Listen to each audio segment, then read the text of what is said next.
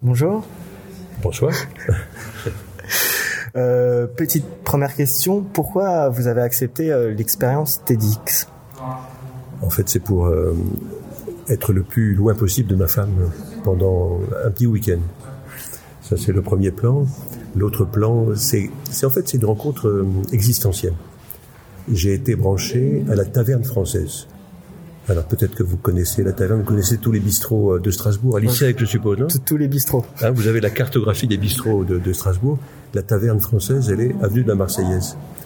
Et mon cabinet, il est euh, place de Bordeaux. Et tous les soirs, à la fin de la consulte, comme je suis un petit peu tendu, comme psychiatre, je vais boire un sirop d'orgeat dans ce, bistrot où tous les mecs sont pétés à la bière. Et je rencontre un habitué qui me branche avec euh, Valérie, une des responsables de TEDx. Il laisse entendre que peut-être je pourrais être un client pour euh, cette année.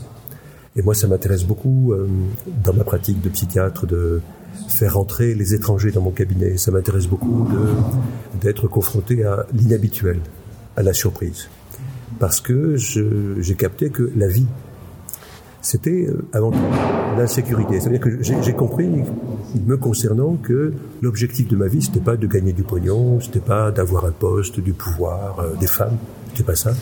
C'était d'être libre. Et la liberté, elle est toujours difficile, elle est, elle est confrontée à, la question de, l'anxiété.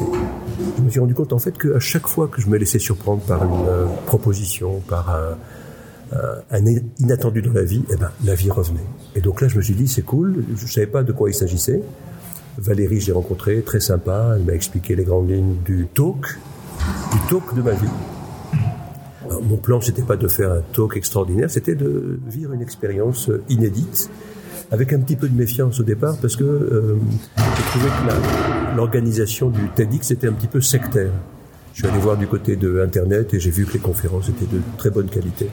Et je me suis dit, ben je, c'est pas mon milieu naturel. Mon milieu, c'est plutôt euh, les banlieues, la rue. C'était de ce côté-là que je travaille, les étrangers sans papier. Mais je me suis dit, on va créer des ponts par TEDx, avec le public de TEDx, avec une partie de ma clientèle. Donc, euh, euh, c'est reprendre la proposition inattendue, inédite de, la taverne française. Peut-être que vous barrez le, titre pour pas faire de publicité et, et, voir un petit peu ce que ça donne. D'accord. Et ben le TEDx Alsace c'est demain. Euh, ça s'est pas encore passé, mais est-ce que vous avez un mot, juste un mot pour décrire euh, l'expérience que vous avez déjà pu vivre en termes de préparation? Oui, un seul mot. Un seul mot ça serait euh, solidarité. Hein. J'ai capté que les speakers qui étaient là, euh, ils n'étaient pas dans la compétition. Certains sont un petit peu plus émus que d'autres, mais ils ont envie d'aider euh, les autres speakers à, à réaliser leur, leur talk, hein, à le rendre audible et à être dans, dans le move, à être aware, comme dirait Jean-Claude Van Damme, qui est un, de mes maîtres à penser. Même si je suis moins souple que lui maintenant avec l'âge. Hein. D'accord, très bien. Et est-ce que vous avez des conseils à apporter aux, étudiants de notre école ISEG en termes de prise de parole en public, gestion du stress ou d'autres domaines? Oui, oui. Ah, vachement. Hein. Je veux dire, pas seulement en tant que speaker, mais en tant que comme euh, de relative expérience. Moi, j'ai 64 ans, psychiatre. Euh, je me suis cassé le cul à, à aider les, les, Arabes et les Blacks dans, dans, ma pratique, à être en marge. Moi, je pense qu'il il faut rester soi-même. Je veux dire, le mec qui euh, a des difficultés de prise de parole. Je pense qu'il faut qu'il accepte ça. Comme dirait Henri Miller, celui qui se sent comme un ver de terre, il rampe.